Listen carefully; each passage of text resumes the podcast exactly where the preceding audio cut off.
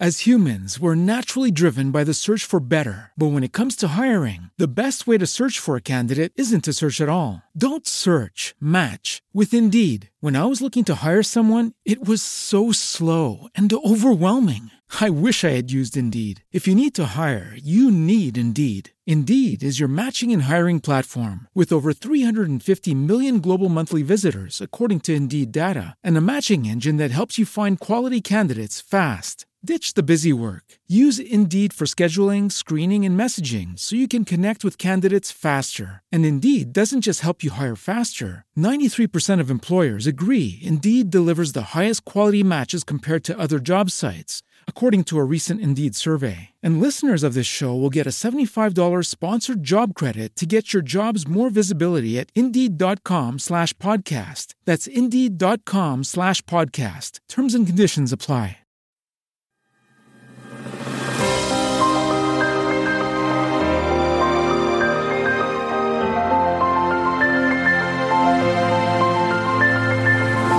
Noosfera el podcast de ciencia de la razón.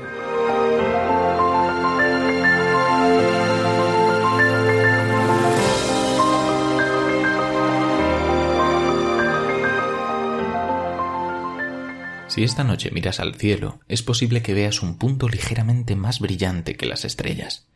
Notarás que tiene un fulgor rojizo anaranjado. De hecho, su color ha inspirado mitos tan antiguos como la civilización. Fue el dios de la guerra y grandes compositores obraron milagros musicales en su nombre.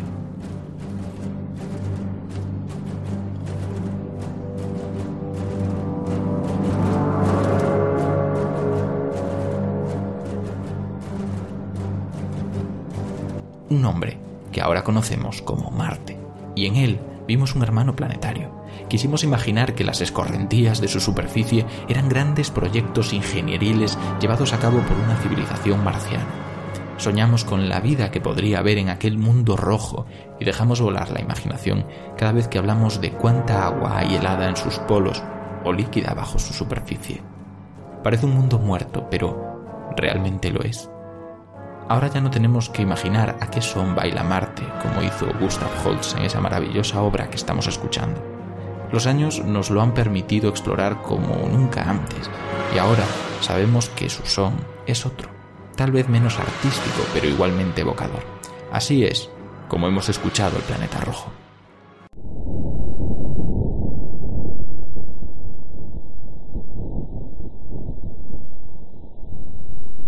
Un sonido que tiene truco, pero el sonido de otro mundo al fin y al cabo. ¿Qué más nos queda por descubrir entre sus dunas? Mi nombre es Ignacio Crespo y esto es Noosfera, el podcast de ciencia de la razón.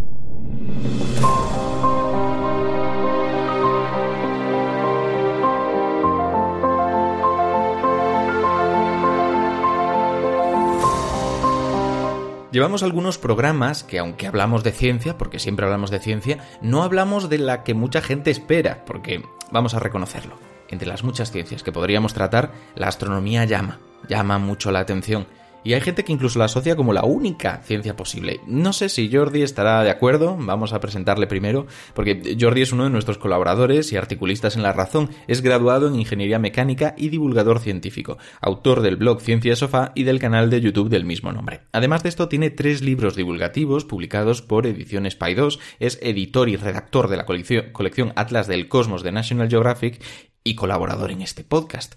¿Qué tal, Jordi? Bien, encantado. No sé si la astronomía sería la única ciencia válida, pero de cara al público a veces sí que lo parece, porque normalmente cuando hablas de, astronomía en divulgación suelen funcionar bien. Los vídeos, artículos o lo que sea. Justo. Y a ti te ha pasado un poco parecido, ¿no? Tú eres ingeniero mecánico, como hemos dicho, pero divulgas sobre todo de eh, astronomía y geología. Sí, sí, sí. Pero bueno, por afición, no por, no por otra cosa. No, no, claro. Pero por eso, afición algo te llama. Pero a quien desde luego llaman estas dos disciplinas es a nuestra invitada de hoy, que como siempre son los protagonistas de estos programas, que vengan los científicos a hablar de su ciencia. En este caso tenemos a Laura Parro, que es graduada en Geología, máster en Procesos y Recursos Geológicos, doctora en Geología y ha centrado además su investigación durante estos últimos años en Marte. Ha estado colaborando con numerosos científicos de la NASA y de la ESA y además ha tenido un contrato de formación de profesor universitario como profesor ayudante de Ciencias Geológicas en la Universidad Complutense de Madrid y becaria, porque pues eso sobre el tiempo, de posgrado de la Residencia de Estudiantes del CSIC. Como decía, sobre el tiempo, así que aparte de esto hace más cosas. Ha colaborado en radio, concursos de monólogos científicos, ha hecho divulgación especialmente en YouTube y además ha estado haciendo charlas. Y lo importante, como digo siempre, que podría estar haciendo muchas cosas, pero si no está aquí en el podcast, pues nos interesa menos. Entonces, muchas gracias por estar aquí con nosotros, Laura. Hola chicos, ¿qué tal? Muchas gracias a vosotros por invitarme, la verdad. Nada, nosotros encantados de que estés aquí, porque esto es un tema que llama mucho la atención, ¿no? Yo quiero preguntarte esto para empezar. Eh, tú estudiaste geología, pero aunque tradicionalmente o popularmente relacionamos geología con mineralogía y si eso, pues tectónica de placas y poco más, tú has decidido que tu futuro profesional estaba en el espacio, en Marte. ¿Cómo es eso? Sí, eso es. Pues la verdad, antes de entrar en la carrera ya tenía un poco focalizado que quería estudiar geología planetaria o dedicarme a las eh, ciencias del espacio, digamos. Lo que pasa es que en España pasa una cosa curiosa que quizá no se da en otros países, que no tenemos eh, grado o carrera en astronomía como tal. Entonces, eh, bueno, yo cuando empecé me gustaba también mucho la geología y dije, bueno, voy a ir por la rama de geología y dedicarme luego a especializarme en geología planetaria. Y así es un poco lo que, lo que hice. Eh, luego ya, evidentemente, podemos hablar de por qué centrarse en un, en un cuerpo o en otro, que eso también tiene bastante... Sí, esa es una de las preguntas que nos han dejado. Pero, sí, sí. pero sí, así fue un poquito. Eh, yo di además di astronomía en el instituto, creo que no mucha gente tiene la, la oportunidad. Entonces, bueno, de ahí me vino un poquito la, la afición y dije, pues mira, voy a juntar estas dos, estas dos ramas, digamos, y, especializarme por ahí. O sea, sin intentar hacer apología de nada, pero me estás diciendo que tal vez una buena enseñanza en bachillerato orientada a disciplinas reales abrió tus ojos a tu verdadera vocación. Qué cosa más extraña. qué cosas, ¿eh? ¿Verdad? Vaya, madre eh, mía. yo creo que llama mucho, eh, desde luego. O sea, si yo con, creo que estaba en, sí, en cuarto de la ESO, con 14, 15 años, 15, 16 no hubiese estudiado astronomía, eh, desde luego me gustaba el cosmos, pero claro, no es lo mismo que tener una formación en ello y, de hecho mi profesor en ese momento me animó mucho a, dedicarme a ello y creo que se entra con otra motivación en una carrera cuando ya tienes hmm. claro lo que te gusta y además te animan a ello. qué suerte porque eh, en mi instituto también tenían una optativa que era astronomía pero la impartía una profesora a la que le daba absolutamente igual la astronomía y nos ponía ah. vídeos de JJ Benítez incluso en clase, quiero decir oh, que para que veas el, nivel que había. Y oh, qué lástima no tener a alguien que como en tu caso te, te, te hiciera que te gustara preguntar. Te iba a preguntar si le gustaba la astrología a esa profesora, pero no me suena que la mencionara, pero bueno, vaya, poniéndonos el vídeo ese como de gente de, la misión secreta a la luna, ese de JJ Benítez en clase, ya puedes imaginar. Madre mía. sí, hay una diferencia. Sí, sí. Pues la verdad es que me parece una historia interesante. Como siempre traemos a científicos que acaban divergiendo un poco de su formación original, que no es diverger, al final está mm. aplicándose, pero no de la forma que popularmente solemos entender. Concluyendo eso, porque tenemos que dar paso a la publicidad, o sea, esto está muy interesante, pero hay que hacer pausa para la publicidad y entonces, si confiáis en nosotros y esperáis un ratito, vendremos con la tertulia ya profunda hablando de, lo que toca, de Marte, de cómo se estudia y resolviendo las preguntas de todos esos oyentes y esas oyentes que nos las habéis dejado por redes sociales. Así que enseguida nos escuchamos. It is Ryan here and I have a question for you. What do you do when you win? Like are you a fist pumper? A woohooer, a hand clapper, a high fiver. I kind of like the high five, but if you want to hone in on those winning moves, check out Chumba Casino. At ChumbaCasino.com, choose from hundreds of social casino style games for your chance to redeem serious cash prizes. There are new game releases weekly, plus free daily bonuses. So don't wait. Start having the most fun ever at ChumbaCasino.com. No purchase necessary. BGW. Void were prohibited by law. See terms and conditions. 18 plus. Antes de empezar con las preguntas, vamos a aclarar de qué va esto. Lo decimos en todos los programas, pero es que tenemos la esperanza de que siga llegando gente nueva con cada episodio. En este dirán, igual sin conocernos, oye Marte, qué interesante, voy a escuchar este podcast. Y si de repente les bombardeamos con preguntas de gente que no saben quién son, pues se sorprenderán. Tenemos que decirlo. En este podcast, los oyentes y las oyentes hacen las preguntas antes y esto es muy clave. Las hacen por redes sociales cuando ven una de estas almohadillas, un hashtag, nosfera, que dice, si pudieras preguntarle cualquier cosa a un experto en tal tema, ¿qué le preguntarías? Y nos dejáis la retaíla. Nosotros las cogemos, las filtramos, se las enviamos al invitado para que podamos acordarlas y tal, y entonces las respondemos por aquí. Por lo que estad atentos por si queréis dejar más en el futuro. Y ahora que explicamos de dónde vienen estas preguntas, hay una con la que creo que hay que empezar, Tal vez porque rompe el hielo, pero desde luego porque, aunque sea extraño, me lo ha preguntado más de una persona. Dice Alberto Gardel lo siguiente. ¿Por qué no es experta en el resto de días de la semana? ¿Cómo es eso e, en martes en concreto? ¿La gente te hace esta broma con frecuencia? Eh, alguna vez sí, alguna vez sí. Bueno, eh, además esto es curioso, seguro que todo el mundo lo sabe, pero los días de la semana vienen por los nombres de, estos astros, ¿no? de, el lunes de la luna, de Marte, eh, de Mercurio, de Júpiter. Eh, bueno, eh, mira, los másteres están ahí como ahí en medio, ¿no? Y, es como, venga, pues vamos a dedicarnos a, a esto. Claro. Hay, muchas cosas detrás, pero sí, es verdad que esta broma... Es, recurrente, ¿no? Supongo que también es recurrente la primera pregunta seria, que sí que te vamos a hacer, que nos la lanza Pandora. Mm, es una pregunta que tal vez pique un poco, pero como lo ha hecho más gente, creo que estaría bien justificarlo, porque hay justificación muy clara. La pregunta es, ¿Por qué es necesario ser experto en Marte? ¿No es lo mismo que ser experto en planetas rocosos o experto en planetas? ¿Necesitamos? A mí me gusta el concepto este de necesitamos. ¿Expertos para cada planeta o objeto celeste? Bueno, yo creo que la pregunta, vamos, viene muy a cuento y, es bastante interesante. Eh, claro, mm, cuando pensamos en el tipo de científicos que pueden trabajar en, pues, este tema de a lo mejor de las ciencias planetarias, no es lo mismo, em, por ejemplo, los planetas helados o los planetas gaseosos que los planetas terrestres, ¿no? Y ahí podríamos dividir, evidentemente, quizá los geólogos eh, tenemos muchísimo más que aportar a, los cuerpos que tienen superficies sólidas. Y en este sentido, ¿por qué especializarse en Marte, no? Bueno, eh, como sabréis, eh, hay un montón de, científicos dedicándose a la Tierra y no todos se dedican al mismo tipo de eventos en, en la Tierra. La Tierra es, muy, es un planeta súper complejo. Y un poco pasa igual en Marte. Marte fue un planeta muy parecido al terrestre hace miles de millones de años y se pueden investigar desde muchísimos puntos de vista. Es un planeta del que tenemos muchísimos datos, se han enviado muchísimas misiones en estos, en estos años, un total de 20 han conseguido su cometido. Entonces, no tenemos suficientes científicos, además, para analizar ahora mismo todos los datos que tenemos de Marte. O sea, no solamente sois eh, necesarios, sino que es necesario que haya más. Es necesario que haya más, eso, eso por supuesto, no, vamos, ya os digo que hay datos para, dar y tomar y, todo lo que queramos.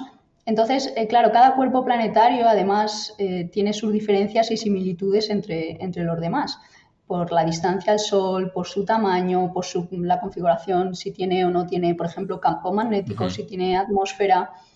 Y bueno, eh, además, como os digo, Marte pues, ha sido el objeto de estudio y de interés durante estos años, yo diría que después de la Luna el, que más. Y, por eso es necesario que haya gente simplemente centrada en, su estudio, porque cada misión tiene unos instrumentos diferentes, eh, por más que eh, yo, el resto de mis compañeros podamos saber de otros cuerpos planetarios, em, es necesario muchas veces focalizarse en un solo mundo, porque son toneladas de información las que tenemos que leer simplemente de la ciencia que hacemos sobre, sobre ello. Has comentado que tal vez después de la Luna, Marte es el segundo cuerpo mm. así astronómico que más atención ha atraído. Y eso me lleva a otra pregunta que nos dejan los oyentes, nos la hace Gata Criminóloga y dice, ¿es realmente Marte tan sexy? ¿O la ficción y las ganas infinitas de encontrar vida o terraformar han influido en ello? Total, ¿eh? yo creo que ahora mismo, bueno, lleva siendo unas décadas el planeta más sexy, el objeto del sistema solar más sexy, yo creo. Esto también viene un poco derivado de, bueno, de nuestro propio fanatismo, también hace unas épocas, de todas las películas, libros, eh, aventuras que han salido de ciencia ficción sobre, sobre este mundo, que al final todos nos hemos visto reflejados de alguna manera en que Marte pudo tener vida, bueno, muchas veces hasta se describía que tenía vida, eh, hemos conseguido muchos hitos tecnológicos también en ese mundo, así que evidentemente es tan sexy también porque hemos conseguido muchas cosas en ese, en ese mundo y porque al final ya hemos llegado también a la Luna de alguna forma u otra, hace, hace tiempo que, que el ser humano no vuelve a la Luna pero en Marte todavía no se ha conseguido. Y entonces, pues todo esto son cosas que se van sumando. Eh, hemos encontrado también, bueno, Marte geológicamente es muy sexy, eh, para, ya me lo llevo al terreno de la geología, es espectacular. tenemos eh, de los mayores volcanes del sistema solar, tenemos también estructuras gigantes en un planeta que es mm, mucho más chiquitito que, que la Tierra, más o menos la mitad de tamaño. Entonces es, impresionante lo que, lo que podemos aprender de este planeta. Además es una visión también de la Tierra antigua, porque Marte, eh, ya aquí me meto en geología pura y dura, eh, no parece haber tenido un reciclaje cortical igual que el de la Tierra, no ha, tenido tectónica de placas, al menos durante toda su historia. Entonces, podemos encontrar rocas muy antiguas. Esto para, los oyentes, para los oyentes, esto del reciclaje cortical sería que la corteza del planeta va formándose y destruyéndose, ¿no? Eso es, en la Tierra, como sabemos, tenemos vulcanismo, tenemos esta tectónica de placas que nos va, bueno, durante miles de millones de años, ¿no? Pero muchas veces eh, los terremotos son eventos que de un día para otro vemos como muchas veces eh, la, vamos, la superficie cambia muy rápido. Todo esto en Marte hace mucho tiempo que, que, no se da de forma a lo mejor tan, tan abrupta, ¿no? Evidentemente sí que hemos tenido vulcanismo, pero no esta tectónica de placas. Entonces, eh, podemos encontrar rocas en, la, en Marte muy antiguas que no encontramos en la Tierra. En la Tierra no podemos descifrar eh, el pasado de alguna manera tan fácil como en Marte. Y otra cosa también muy interesante de Marte es que al no tener, por ejemplo, océanos sobre su superficie, no tener vegetación, podemos estudiarlo de un modo mucho más accesible desde el espacio que la, que la propia Tierra. O sea, podemos cartografiarlo, podemos mapearlo de una forma mucho más sencilla que, nuestro planeta. Drenar nuestros océanos está feo, ¿no? está feo, estaría feo, la verdad es que... Claro, y parte también de la, ventaja que tiene que la superficie de Marte sea tan antigua es que también es más fácil estudiar su pasado, entiendo. Entonces, es. es. fácil, es, un poquito más fácil y difícil. El, problema que tenemos ahora es como tenemos las rocas ahí, eh, que nos pueden hablar del pasado de una forma muy clara, el problema también es tener acceso a ellas, que es lo que estamos intentando ahora, ¿no? Porque el problema es que nosotros estudiamos al final Marte desde, desde la distancia, con orbitadores y demás, y los rovers, bueno, se han posicionado en diferentes puntos de Marte, pero todavía nos queda muchísima superficie por explorar. Y lo que nos queda, sobre todo, es recoger muestras que podemos analizar directamente en nuestros laboratorios. Eso es un pasito todavía que nos queda por explorar. Entonces, si por un lado es una ventana muy clara al estudio del pasado, también de los cuerpos eh, del sistema solar, porque al final todos se formaron en la misma nebulosa, entonces, estudiar Marte también nos abre esas, esas puertas al pasado. Qué bueno. Es, interesante porque no solamente está lejos, sino que en cierto modo nos permite ver hacia atrás en el tiempo. Eso es, eso es muy interesante. Pregunta Nemecia Orozco algo que mucha gente se estará preguntando y que creo que tenemos que despejar la duda cuanto antes. Dice, ¿a qué se debe el color del suelo rojo marciano? Ah, muy buena pregunta. Sí, eh, de hecho, bueno, Marte se ha conocido desde tiempos, desde los romanos, incluso antes, por ser una estrella rojiza en el firmamento, luego se descubrió que no era una estrella, y es por esto, por el color de, su superficie, aunque más bien tiene tonos anaranjados. Esto se debe a la, oxidación de los minerales que contienen las rocas de Marte. Eh, las rocas que vemos en superficie en Marte eh, están, tienen más contenido en hierro de las que tienen normalmente los basaltos terrestres. El basalto es un tipo de roca volcánica aquí en la Tierra y también la típica roca que conforma la superficie de Marte tiene unos minerales, estos minerales de hierro, que se oxidan en superficie y dan estos tonos rojizos. Cualquier persona entiende, yo creo, más o menos la, en qué Algo así como las médulas, ¿no? En España. Sí, sí, sí. Y lo que pasa es que eh, cuando alguno de los rovers que ha trabajado en superficie ha excavado un poquito sobre la superficie, ya se ve que se elimina este color rejizo, porque al final es solo eh, un tratamiento de, la exposición de la roca a la superficie. Luego, en cuanto se excava un poquito, ya se ve el tono típico de los, de los basaltos, pues así más, más verdecillos, más de color más, más oscuro. Así que bueno, es un resultado de, la oxidación. Claro, esto a lo mejor algún oyente lo estará pensando, pero el hecho de que la capa superficial de Marte esté oxidada, ¿significa que hay oxígeno en Marte? Claro, pues de, alguna forma sí, o sea, la, digamos, la atmósfera de Marte es muchísimo más tenue que la, terrestre, pero está conformada principalmente de, CO2.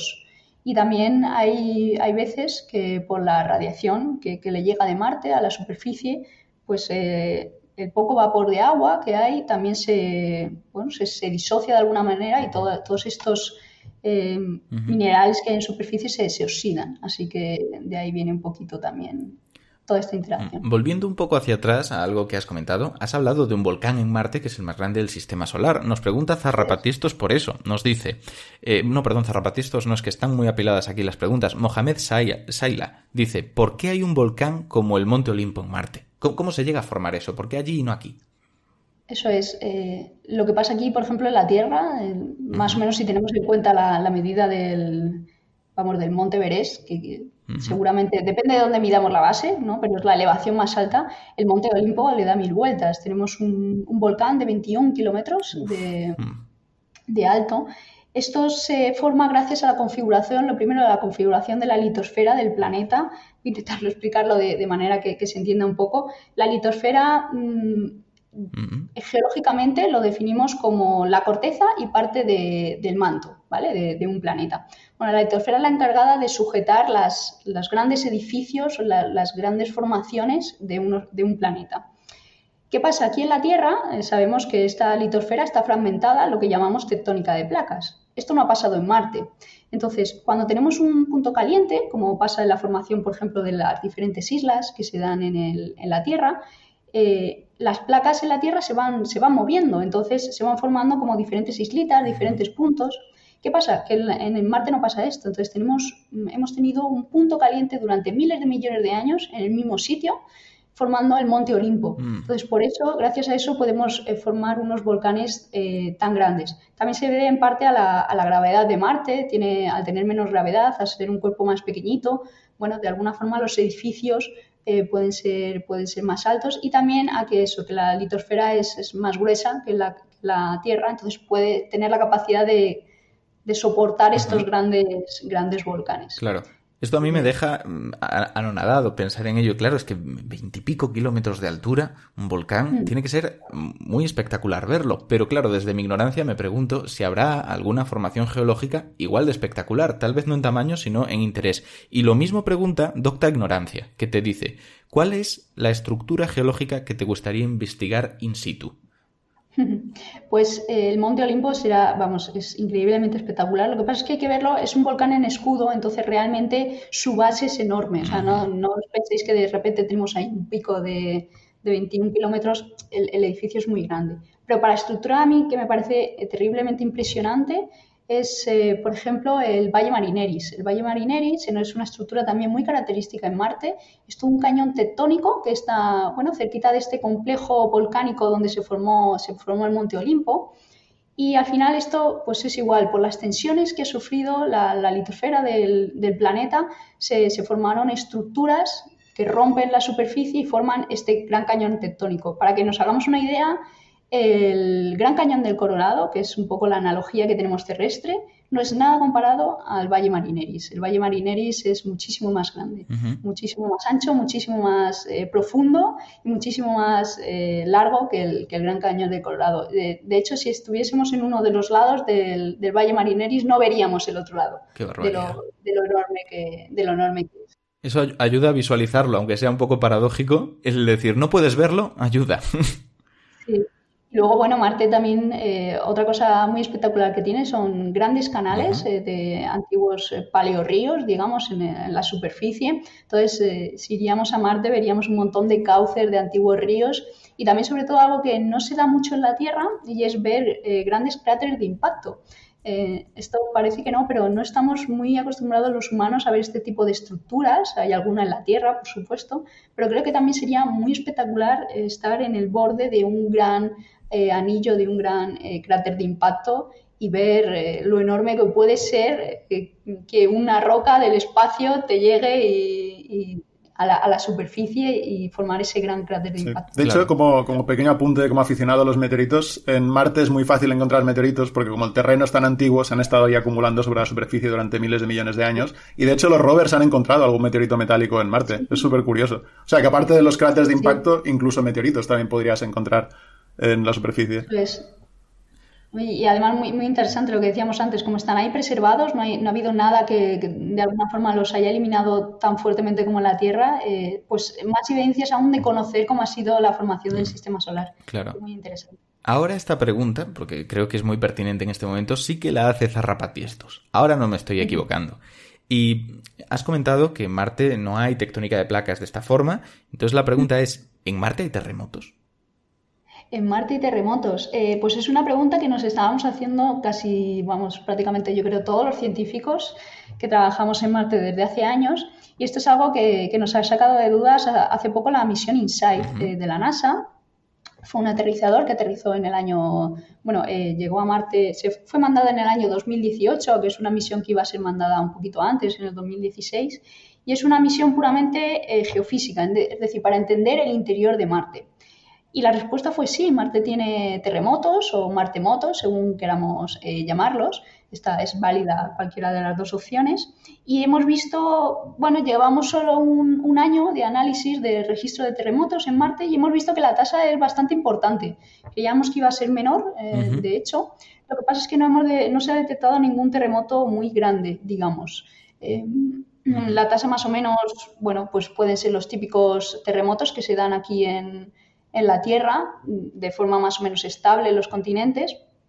Y sí que hemos encontrado algunos entre magnitud entre 3 y 4 que ya son un poquito más, más grandes en, intensidad. Y sí, así que la respuesta es sí, que sí, Marte tiene terremotos. ¿Por qué son debidos? iba a preguntar, justo iba a preguntar eso. Em, en la zona donde aterrizó InSight, que es al final un poco el radio que tiene para analizar este tipo de terremotos, es una zona que tiene cercana a una zona que fue relativamente activa hace poquito tiempo, hace unos 10 millones de años. Aviso a los que no sean geólogos, para nosotros más o menos un millón de años es como un segundo, o sea que más o menos 10 millones de años es eh, ayer. Así que, bueno, tenemos una zona bastante activa, cerquita, y entonces se cree que puede venir de, ahí la actividad. Eh, bueno, se está, se está analizando todavía hay, varias posibilidades, si sea simplemente por, digamos, la rotura de la, de la, superficie que va acumulando energía, pues como cualquier terremoto y de repente se rompe, o también se ha visto que puede ser por la intrusión de lavas más o menos jóvenes, se cree que todavía puede haber más o menos vulcanismo reciente en el planeta, entonces, bueno, por la intrusión de ese vulcanismo puede ser que se haya dado alguno de estos terremotos.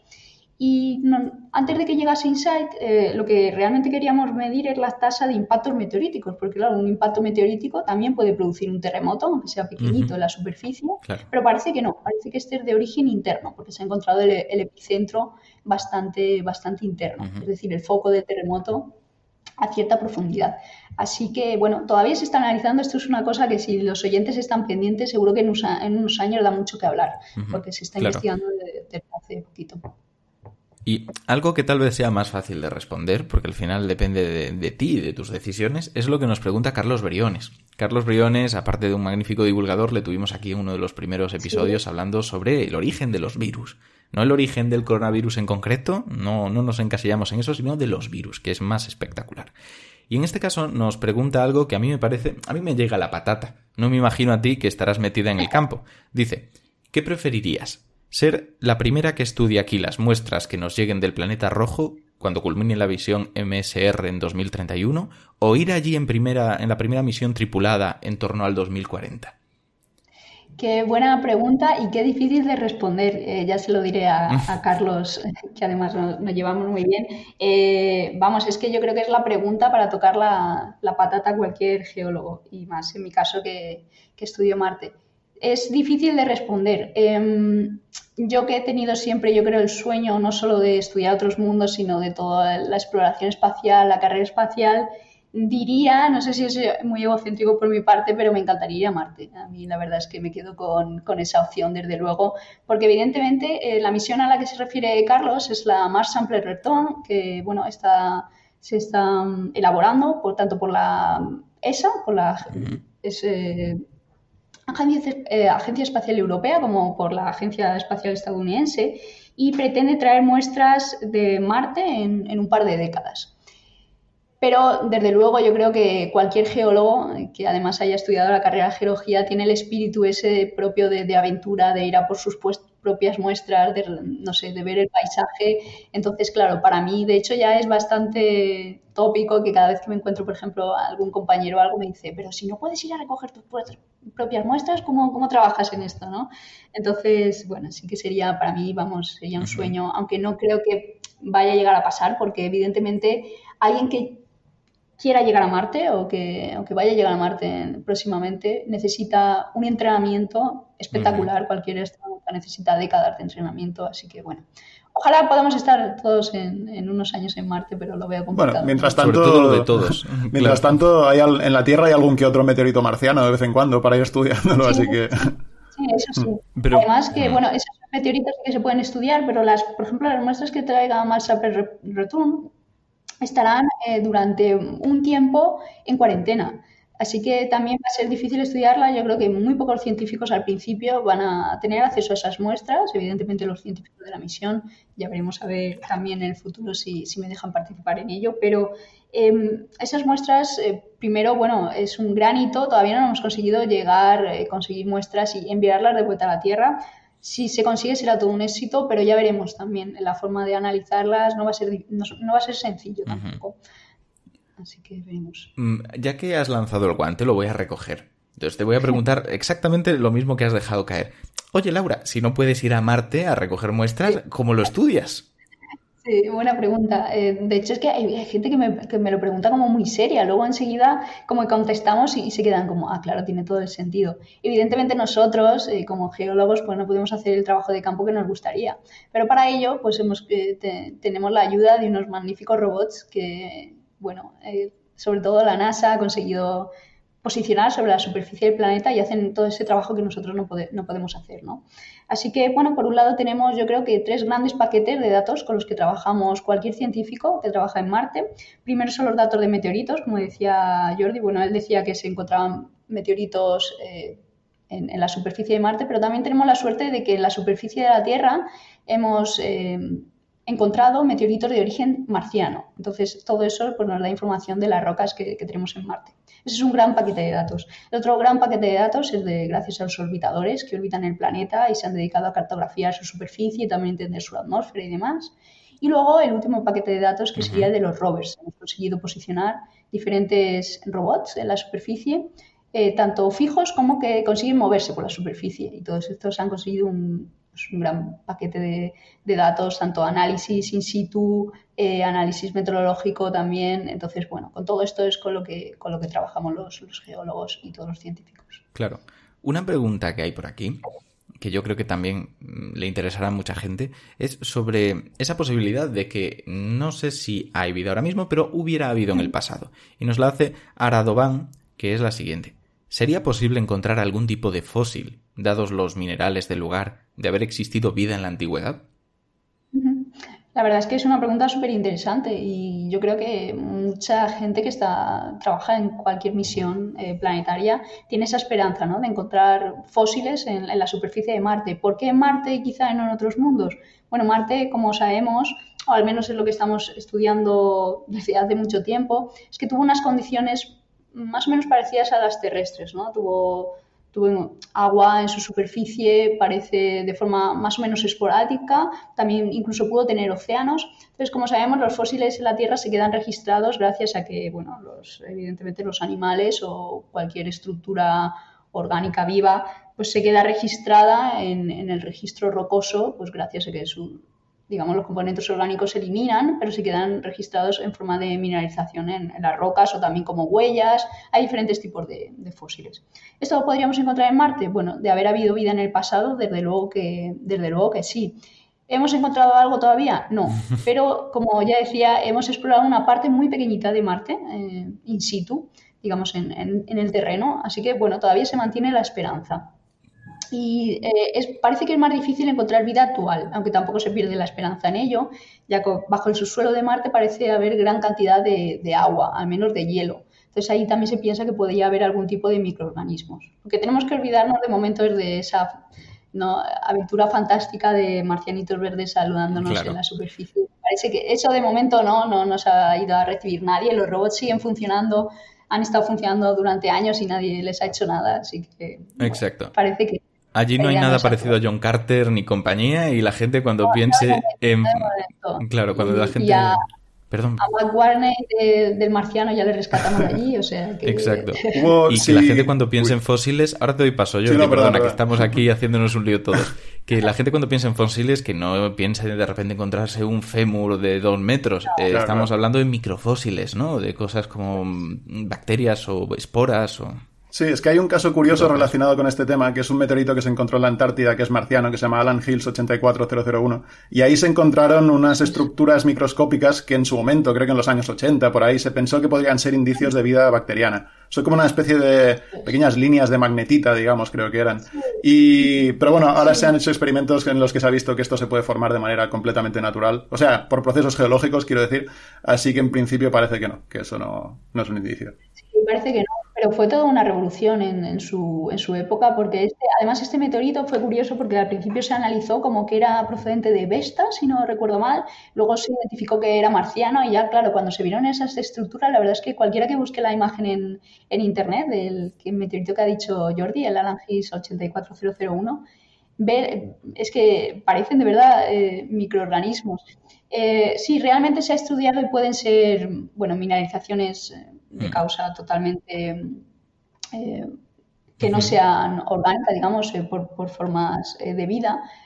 Pero bueno, incluso hasta el día de hoy hay todavía científicos que siguen un poco ahí con la, con la cosa de ¿y si, y si de verdad esto fuese, fuese orgánico? Bueno, no lo sabemos. Yo creo que desde luego tenemos que tendríamos que encontrar muchas más evidencias para asegurar, para asegurar eso. Hmm. Pero el caso del meteorito fue muy curioso. Claro. Hablábamos hace poco con Héctor Socas sobre la dificultad de encontrar marcadores que te digan con cierta seguridad que algo es vida o que algo es tecnológico cuando estamos observando el cosmos. Y me parece que la cosa va por esta línea, así que tal vez convendría hacer aquí una parada, una parada rápida como cambio de tema, y a la vuelta, aunque seguiremos hablando de geología, vamos a dar respuesta a muchas otras cosas que la gente ha preguntado, porque tenéis una obsesión perturbadora con la terraformación de Marte. De verdad os lo digo, queridos y queridas oyentes, eh, algo os pasa. 2020 en la Tierra no os ha ido bien, pero eso no quiere decir que 2021 en Marte vaya a ir mejor. Todos a Marte. Exacto, lo dejo así porque más del 50% de las preguntas eran de terraformación. Así que todo eso a la vuelta. Hello, it is Ryan, and I was on a flight the other day playing one of my favorite social spin slot games on chumbacasino.com. I looked over the person sitting next to me, and you know what they were doing? They were also playing Chumba Casino. Coincidence? I think not. Everybody's loving having fun with it. Chumba Casino is home to hundreds of casino style games that you can play for free anytime, anywhere, even at 30,000 feet. So sign up now at chumbacasino.com to claim your free welcome bonus. That's chumbacasino.com and live the Chumba life. No purchase necessary. DTW, void, were prohibited by law. See terms and conditions 18 plus. With lucky landslots, you can get lucky just about anywhere. Dearly beloved, we are gathered here today to. Has anyone seen the bride and groom? Sorry, sorry, we're here. We were getting lucky in the limo and we lost track of time. No, Lucky Land Casino, with cash prizes that add up quicker than a guest registry. In that case, I pronounce you lucky. Play for free at LuckyLandSlots.com. Daily bonuses are waiting. No purchase necessary. Void prohibited by law. 18 plus. Terms and conditions apply. See website for details. La publicidad. volvemos a estar aquí y no es que hayamos mentido, porque hablaremos de terraformación, pero antes de llegar a eso convendría hablar pues no de la vida que podemos llevar, sino de la vida que tal vez haya o, pudiera haber habido. Y algo así nos pregunta Hattori Ninja. Siguiendo esta línea de si la encontramos, ¿cómo la podremos identificar? Nos pregunta que qué marcadores podrían encontrarse en las próximas misiones, marcadores de vida. Eh, ¿Tú tienes ahora mismo conocimiento de, qué se está haciendo al respecto, de qué se pretende con las próximas misiones? Sí, eh, bueno, en esto trabajan mucho más mis compañeros, por ejemplo, del campo más de la astrobiología. Eh, de hecho, bueno, aquí en, Madrid tenemos un, un, centro muy bueno dedicado solo a esto, que es el Centro de Astrobiología, de hecho, cuando entrevistéis a Carlos, él trabaja allí, lo conoce seguro mucho mejor que yo, pero sí, eh, los, hasta ahora, digamos, los robots que hemos mandado en el sentido de la exploración de Marte han sido mucho más de corte tipo geológico, ¿no? De entender un poco la formación del planeta, las diferentes estructuras, buscando el agua, ¿no? Era el, lema de, la NASA hasta ahora. Y ahora un poco el lema es otro, es eh, realmente mm, descifrar si ha habido vida o no. Porque como decías tú, Ignacio, ahora nos meteremos en el tema de la terraformación, pero creo que todo lo que estamos intentando todos los científicos es primero asegurar que no haya vida eh, autóctona, digamos, en el, en el, planeta, porque si no, en el momento que llega un ser humano, eso no lo hemos, no lo hemos cargado de alguna forma. ¿Cómo sabes si realmente hay vida eh, típica de Marte, ¿no? autóctona de Marte? Bueno, en este sentido, los próximos robots eh, sí que van a estar mucho más centrados en llevar instrumentos que sean capaces de detectar de alguna forma biomarcadores. ¿Qué puede ser un biomarcador? Bueno, pues desde evidentemente encontrar un fósil, que eso sería, cualquier cámara podría, digamos, al menos detectarlo, eso sería increíblemente, pero no, creo que no vamos a encontrar eso. Si encontramos algo será mucho más pequeñito, quizá microorganismos. Eh, hay instrumentos que ahora parece que, bueno, tienen la capacidad de entender mucho mejor o descifrar si una roca, por ejemplo, puede contener moléculas complejas orgánicas. Entonces, en este sentido, es lo que van a intentar de realizar, por ejemplo, los próximos análisis del rover eh, Perseverance de, la NASA y del rover Rosalind Franklin de, la Agencia Espacial Europea. Así que, bueno, eh, tampoco conozco yo mucho los detalles de, estos instrumentos, pero van a ir dedicados en este sentido. También van a perforar en el subsuelo, un poquito más de lo que se ha conseguido hasta ahora, y entender también la distribución de este agua debajo de la superficie porque también pues conociendo, por ejemplo, la química del agua, podríamos saber si, hay algún tipo de origen bueno, orgánico, alguna cosa que afecte a la química del agua. También, por ejemplo, algo muy sonado en Marte, que seguro que los, los oyentes lo conocen, es, ha sido todo el tema del metano en Marte, ¿no? Porque esta obsesión con el metano en Marte? Es porque en la Tierra hay metano, sobre todo en la, atmósfera terrestre, gracias a la acción de, de los organismos vivos. Entonces en Marte parece que de vez en cuando se detectan puntos eh, de, metano que llegan hasta las capas altas de, la atmósfera y este metano, bueno, puede ser de origen geológico, pero también puede ser de origen biológico, evidentemente. Es algo que todavía tenemos que resolver. Pues eh, eso, eso, eso podría ser un, biomarcador. Al final es una señal inequívoca de vida en, otro planeta. Es difícil de conseguir, pero a ver si con las siguientes misiones eh, se llega. Claro. La gente que haya dicho, oye, esto del metano suena interesante, les pido paciencia, porque con todas las preguntas que tenemos, eh, la idea era eh, haberlo tratado, pero no nos va a dar tiempo, así que no, os preocupéis porque hay expertos en atmósfera marciana para, para poder estudiar todas estas cosas y decir qué ha ocurrido, qué había antes, y traeremos a alguien. Traeremos uno especialmente de eso para hablar de dónde está el metano, o si hay metano o no hay metano. Así que, lo cuente él, que yo creo que va a ser, claro. va a ser mejor. No, pero es que además Marte necesita más de un programa, eso lo asumimos siempre. Sí, sí, sí, la verdad es que es demasiado complejo. Y sobre esto que has dicho, has comentado que es interesante antes de terraformar hablar y saber si hay vida. Y uno de los motivos yo creo que es el que nos pregunta aquí Felipe Escudero. Nos dice, ¿crees que sería ético colonizar y modificar las condiciones de Marte o solo deberíamos estudiarlo respetando al máximo sus condiciones actuales? Sí, yo creo que la pregunta viene, viene muy a cuento. Desde luego yo creo que ahora mismo en el punto que estamos, eh, además el viaje a Marte todavía es algo muy difícil tecnológicamente, podemos hablar un poquito más de ello ahora próximamente.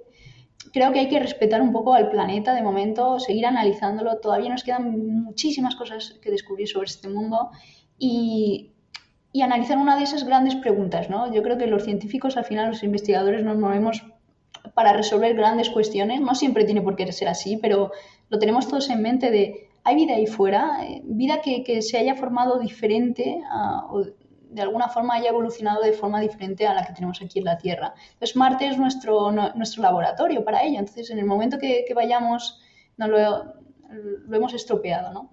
Así que sí, yo creo que es mejor primero dedicar unas décadas más, eh, todavía creo que queda mucho por descubrir. Intentar saber si realmente se han dado primero las condiciones, que parecen que sí, aunque todavía estamos debatiendo en ello, y sobre todo si, se ha podido dar la vida en Marte. Así que mm, sí, creo que hay que respetar eso todavía, aunque se están metiendo muchas empresas privadas también, como sabéis, en, la exploración marciana. Así que yo no sé qué va a pasar de aquí a unos años, si realmente tendremos que poner eh, más barreras a toda esta protección planetaria que, ya existe, de hecho. Así que tendremos que verlo, a ver qué pasa.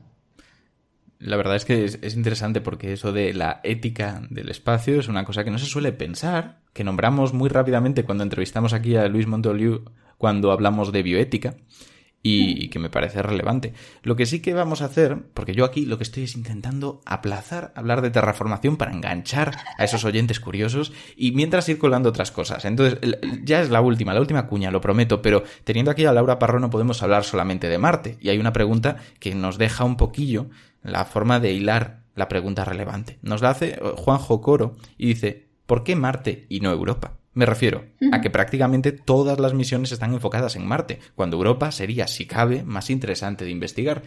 ¿Por qué dirías tú que es más interesante? ¿O puedes explicar esto un poco? Estoy completamente de acuerdo. O sea, a mí, de hecho, me tratan muchas veces como marciana, como experta en Marte. yo lo agradezco muchísimo, pero mis inicios, por ejemplo, en investigación se dieron con Europa. O sea, Europa, para mí, desde luego, ahora mismo es, si no el que más, eh, mundo o sitio interesante en el sistema solar donde podrían darse las condiciones de habitabilidad. Mm, claro, que Europa no nos referimos al continente. Eso es, eh, lo iba a aclarar ahora mismo. Europa es una de las grandes lunas de Júpiter, es uno de los cuatro satélites galinianos. Eh, Júpiter, como sabéis, tiene estas cuatro lunas, Io, Europa, Ganímedes y Calisto, de, en orden hacia, de distancia a Júpiter. Y lo que pasa en Júpiter es que crea un mini sistema solar en potencia, ¿no? Evidentemente Júpiter está mucho más lejos que el Sol, y, todos estos satélites están mucho más fríos en parte. Eh, ¿Qué pasa? Que la interacción entre ellos y con Júpiter genera un, calentamiento interno extra que, no tienen, por ejemplo, otros cuerpos. Así, por ejemplo, eh, Europa tiene un océano de agua líquida interna bajo la superficie helada entonces, eh, claro, si tenemos calor, eh, tenemos eh, tantísima agua bajo la superficie, tenemos ya muchas de las condiciones ideales para, la vida. Además, se sabe que este océano es salado, así que, bueno, pues digamos que, tiene todos estos componentes característicos para que se pueda dar, dar la vida en él. Em, ¿Por qué se, se sigue investigando más Marte que Europa? Bueno, precisamente por eso, porque hemos mandado muchas más misiones al planeta rojo. También porque está más cerquita. A Marte se tardan unos meses tan solo en llegar cuando está muy cerca de la Tierra. Cada dos años, más o menos, Marte está cerquita de la Tierra. Por eso los oyentes verán que cada dos años se mandan misiones a Marte. En cambio, a Europa se tarda un poquito más en llegar. Júpiter está más lejos, ¿no? Y tecnológicamente es mucho más difícil analizar Europa porque toda la radiación que existe en torno a Júpiter es muy peligrosa, es muy peligrosa para las naves que mandamos. Y si ya es difícil aterrizar en Marte, imaginaos aterrizar en una luna helada de otro, de otro planeta. Pero eh, fijaos si es tal el interés de este, de este satélite que tanto la NASA como la Agencia Espacial Europea próximamente van a mandar misiones al sistema de Júpiter. Eh, tenemos la sonda JUICE eh, y la sonda Europa Clipper que viajarán en los próximos años al sistema de Júpiter para analizar Europa. Así que, que estén atentos porque va a ser toda una revolución conocer más acerca de este, de este lugar en el sistema solar. Como geóloga, además, eh, como geóloga, trabajar con un mundo congelado como Europa, por ejemplo, que tiene una, está cubierto por una corteza de hielo, y luego con un mundo rocoso como Marte debe ser súper diferente en cuanto a la dinámica, ¿no? Entiendo. Es diferente. De hecho, bueno, mi tesis doctoral, que la presenté este, este lunes pasado, soy doctora de hace unos días nada más, se focalizaba en el estudio interno de, ambos, bueno, yo los llamo mundos porque Europa me parece un mundo en, propio, pero sí de Marte y de Europa. Son diferentes, evidentemente, pero eh, una cosa que a lo mejor la gente no, no conoce tanto es que el hielo a, ese, a esa temperatura, hablamos de menos 200 grados centígrados, más o menos, menos 178 más o menos, actúa como de forma rocosa, más o menos. Eh, actúa como un sólido que, se fractura y se rompe al igual que una, que una roca. Entonces, eh, realmente algunas de las estructuras que encontramos en Europa son bastante parecidas a algunas que tenemos eh, en la Tierra. De hecho, Europa es el único cuerpo del sistema solar que tiene registrada, digamos, una especie de tectónica de placas, algo parecido a lo que tenemos en la Tierra De ahí también su interés. Así que sí, es muy diferente, pero realmente eh, los científicos planetarios también un poco nos adaptamos a las condiciones de cada mundo, intentamos estudiarlos en profundidad para, para entenderlos. Sí que es diferente, pero bueno, algunas analogías eh, pues de estructura, ya tenemos hechos los ojos a identificar diferentes estructuras, podemos identificarlas tanto en unos mundos como en otros. Así que de ahí, de ahí el estudio nuestro. El problema que evidentemente tenemos muchísimos menos datos de, este cuerpo que, de, otros, por ejemplo. Así que necesitamos conocer mucho mejor su superficie porque también un hito tecnológico que queremos conseguir es mandar una sonda que aterrice sobre la superficie de, Europa. Y, y, bueno, esto es algo que casi siempre se ha conseguido en Marte o en la Luna, pero en otros cuerpos es mucho más complicado. Claro. Has dicho una cosa que me parece que es interesante, sobre todo mirando hacia el pasado y viendo cómo ha resultado 2020. Has comentado que el futuro de la exploración marciana es muy prometedor, que a ver qué ocurre en los próximos años y meses, pero claro, recordemos que 2020 muchos decían que iba a ser el año de Marte en cuanto a la, la exploración que iba a haber allí, las misiones que se iban a enviar. Debe de haber sido un año muy frustrante para alguien que investiga el planeta, ¿no? Sí, es, Sí, no, o sea, mm, en parte sí, eh, porque, bueno, eh, algunas de las misiones se retrasaron un poquito.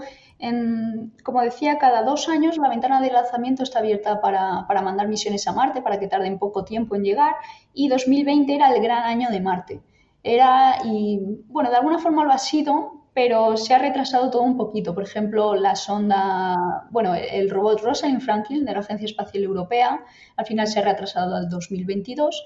Y las naves que sí que han conseguido volar son tres de ellas, eh, de la NASA, de Emiratos Árabes y de China, que es eh, la primera vez que manda también una sonda a este sonda y orbitador y aterrizador a este, a este planeta.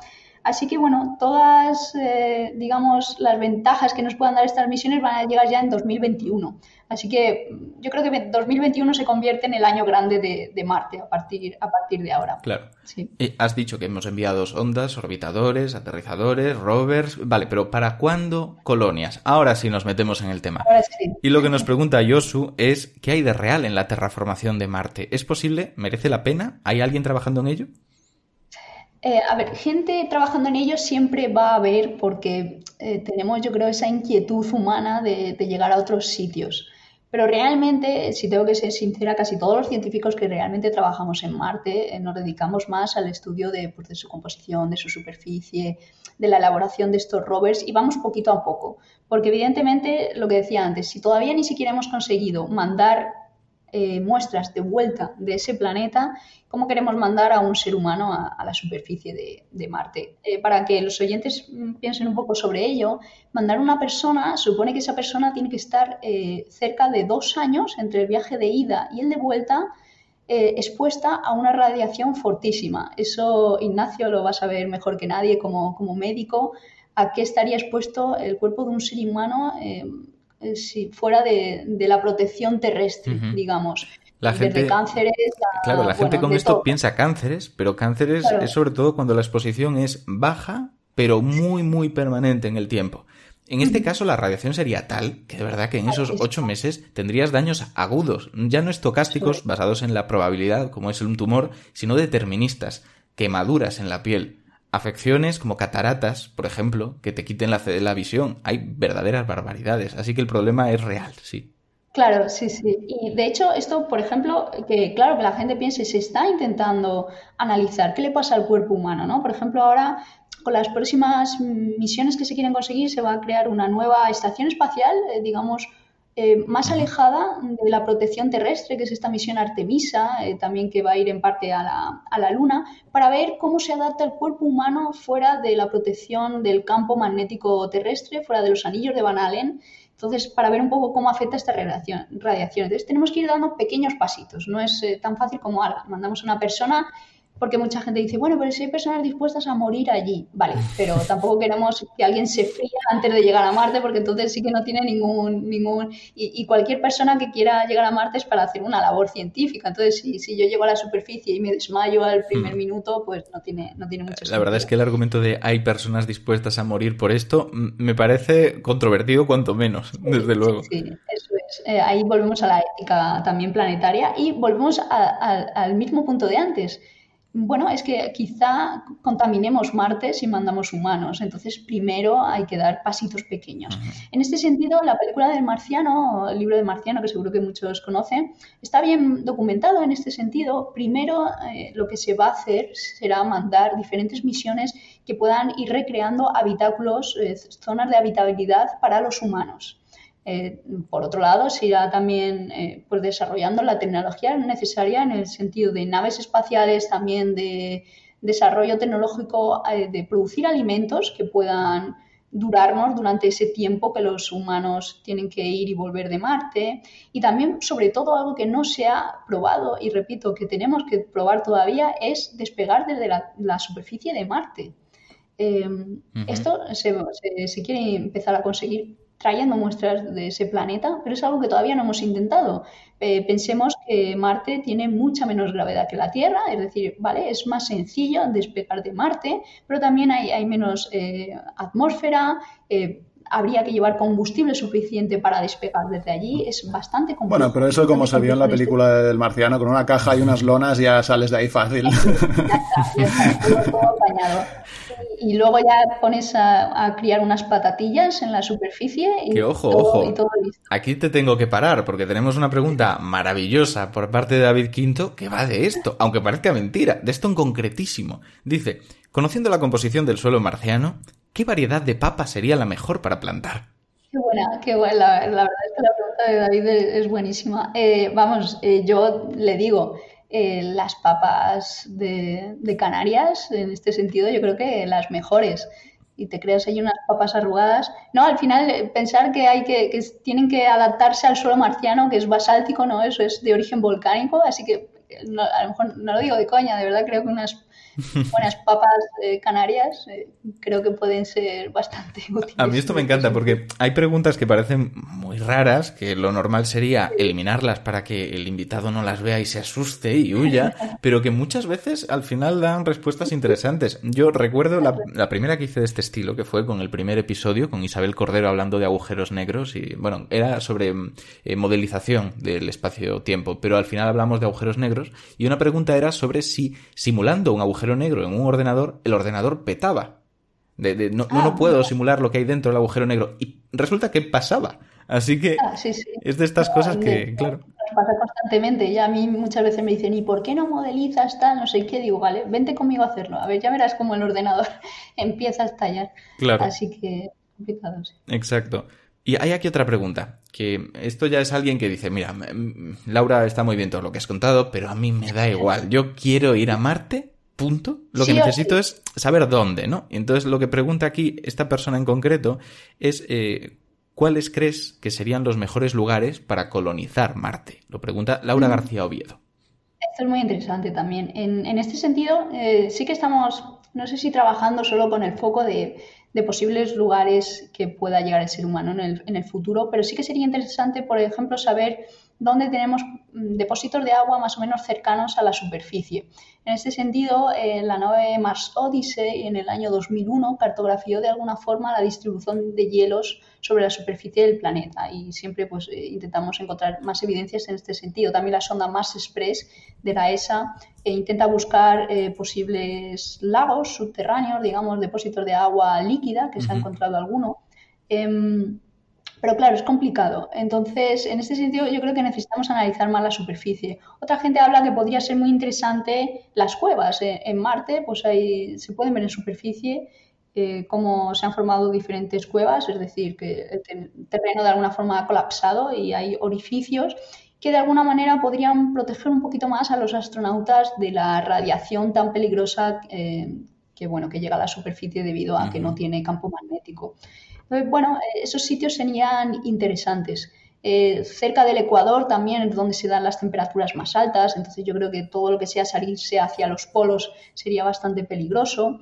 Pero mm, en este sentido, bueno, los rovers todavía eh, son los que tienen que darnos más condiciones de habitabilidad y, tendremos que buscar sitios también muy planitos para aterrizar de forma pues, segura. muy segura sobre la superficie. Son un conjunto de diferentes mm, parámetros que cuando vemos la superficie de Marte es lo mismo que hacemos para los robots. Tampoco queremos que los robots se nos frían ni se nos mm, parten una rueda ni nada de eso. Así que siempre analizamos la superficie y tanto los ingenieros como los científicos tienen que estar seguros de que quieren aterrizar ahí, pero quien manda para el aterrizaje de cualquier rover, y va a ser lo mismo para cuando mandemos humanos, son los ingenieros. Así que si el ingeniero te dice esta zona es segura, allá que vamos, aunque sea más o menos difícil conseguir recursos. Así que yo creo que esa va a ser la clave en el futuro. La ingenierocracia.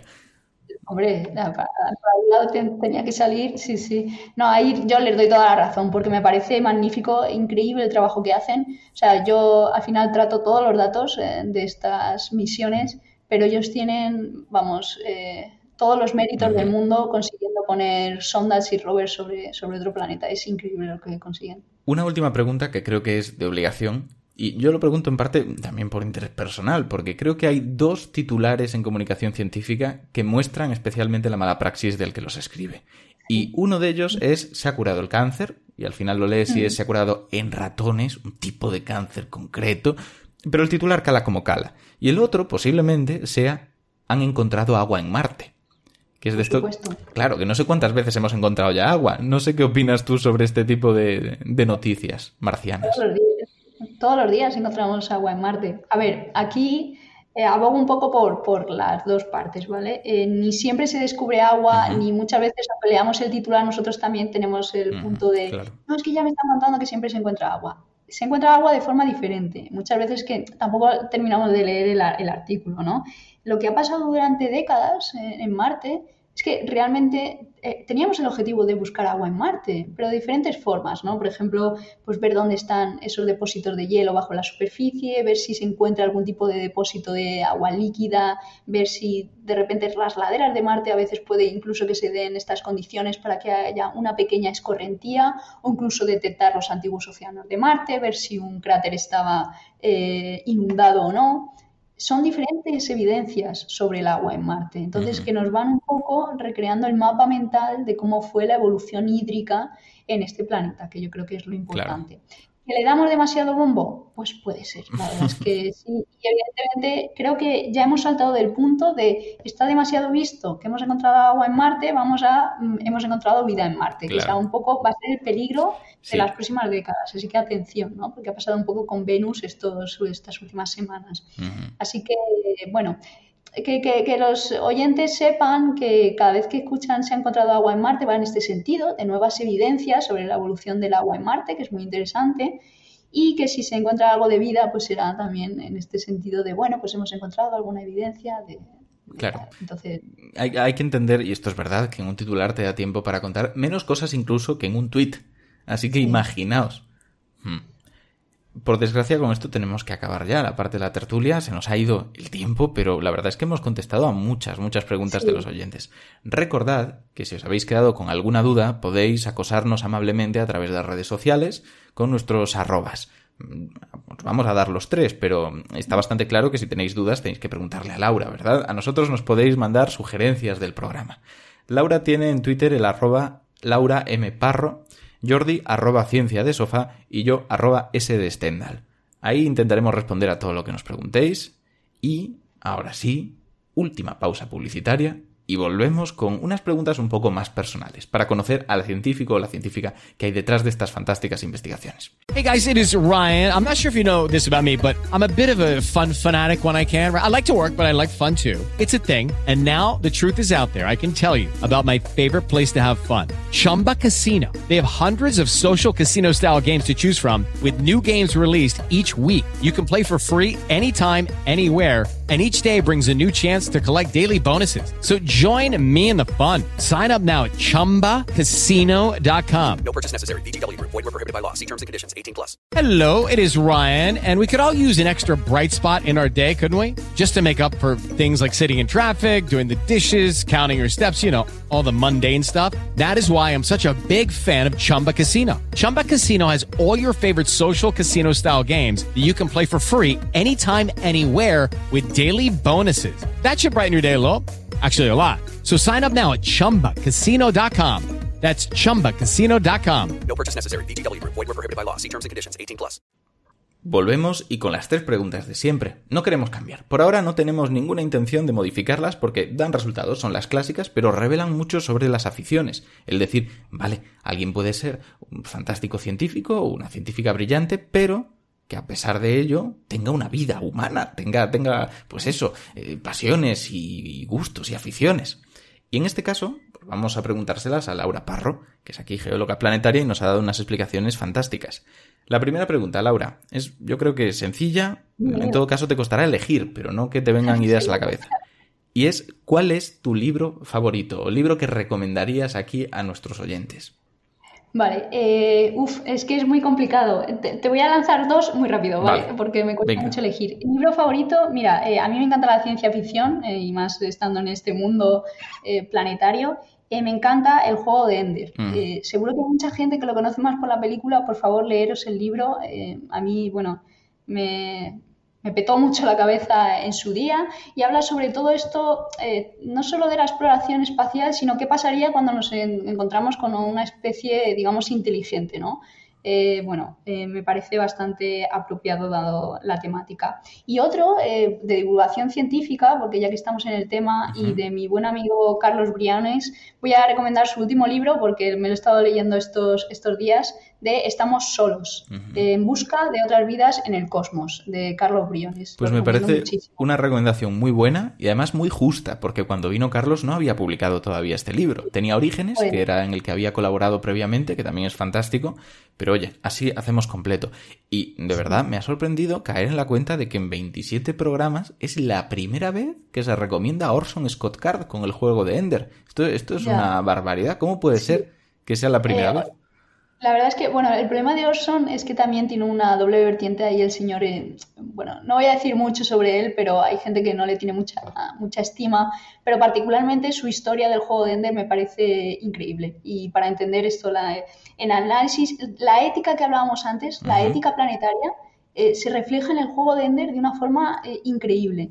Así que, por favor, no quiero destriparlo, eh, léanlo porque es que me parece, me parece magnífico en este sentido y ha tenido todos los premios eh, que se pueden tener de un libro de, en este sentido de ciencia ficción. Así que mi recomendación ahí por si lo quieren leer. Pues queda claro, yo también lo recomiendo mucho, es genial. No estaba aquí hablando en concreto de la persona de Orson Scott Card, sino Sí, evidentemente de su obra. Pero sí, sí, escritor también, evidentemente. claro, claro. Y la siguiente pregunta es llevándolo al mundo del cine, que ya has dicho que desde luego no vas a recomendar el juego de Ender en versión cinematográfica, pero claro, ¿qué recomendarías? ¿Qué película Vale, recomendarías? pues, una película que a mí me encanta, eh, yo creo que todo el mundo la habrá visto, pero a mí de verdad es mi- de mis favoritas y hace tiempo que no una película no me rompe tanto la cabeza ni los esquemas como fue eh, Origen.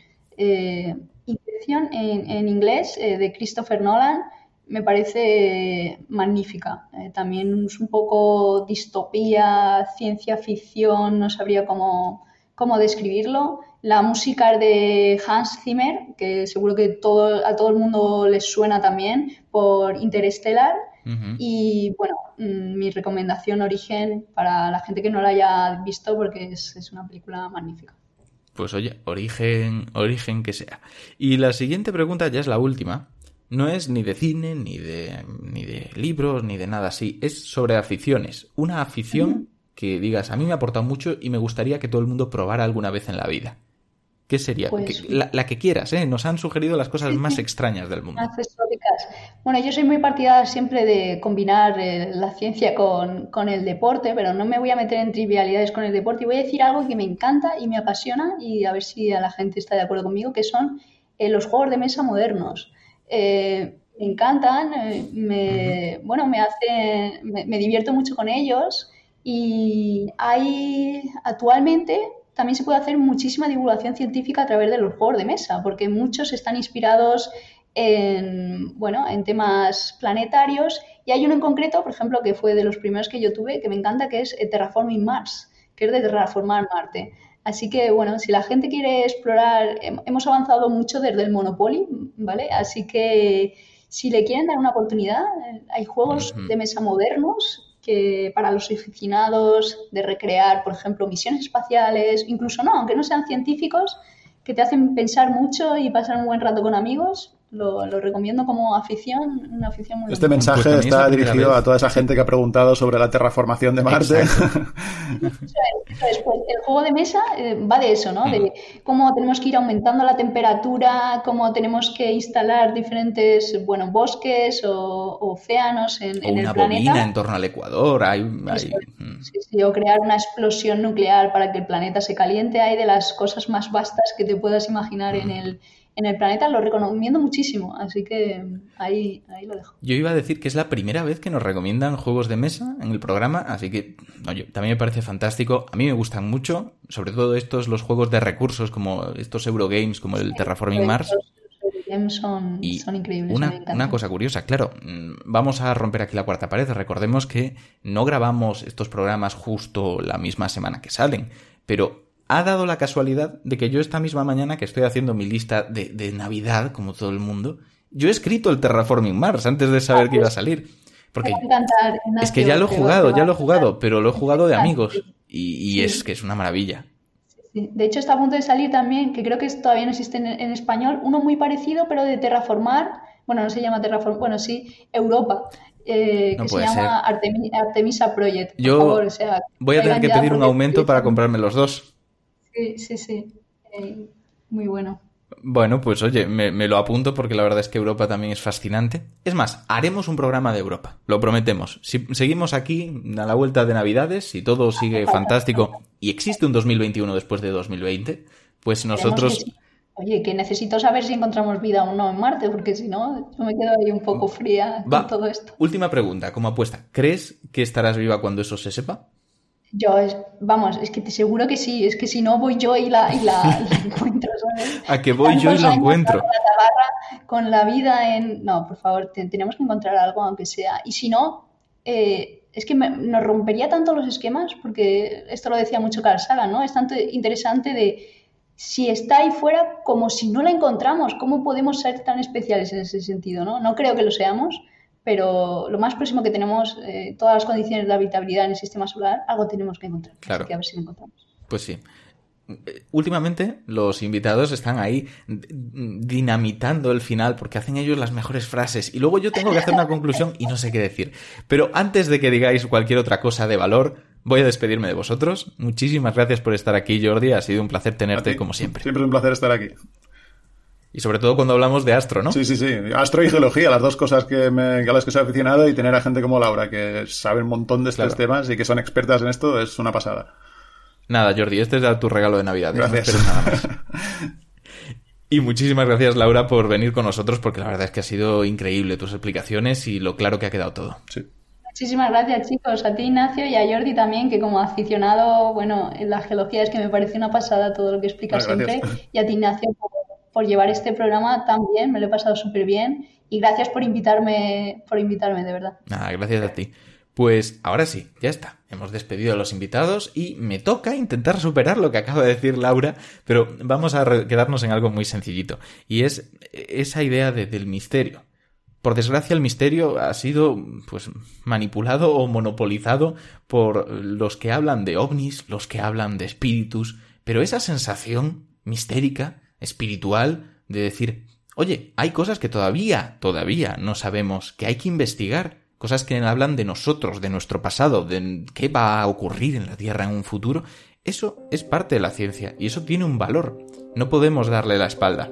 Y eso, por lo tanto, va a implicar una inversión en descubrir cosas que en principio puedan parecernos no aplicables, pero que desde luego nos hablen sobre toda la historia de este universo en el que vivimos. Y por lo tanto, desde aquí, después de toda esta charla, reivindico recuperar la palabra de misterio y desposeerla de todas sus implicaciones espirituales para que podamos hablar de ella con la ciencia y podamos dejar claro que hay mucho más que datos, que hay historias y que esas historias apelan a lo más humano que tenemos. Así que muchísimas gracias a todos y nos vemos en el próximo episodio.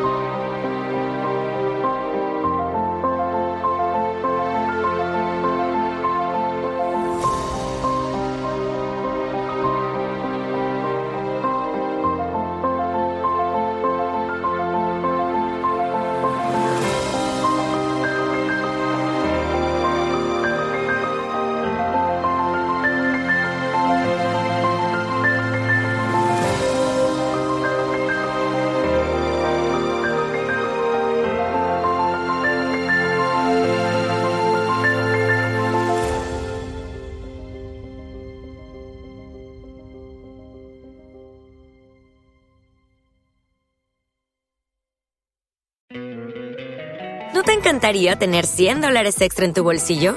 Haz que un experto bilingüe de TurboTax declare tus impuestos para el 31 de marzo y obtén 100 dólares de vuelta al instante.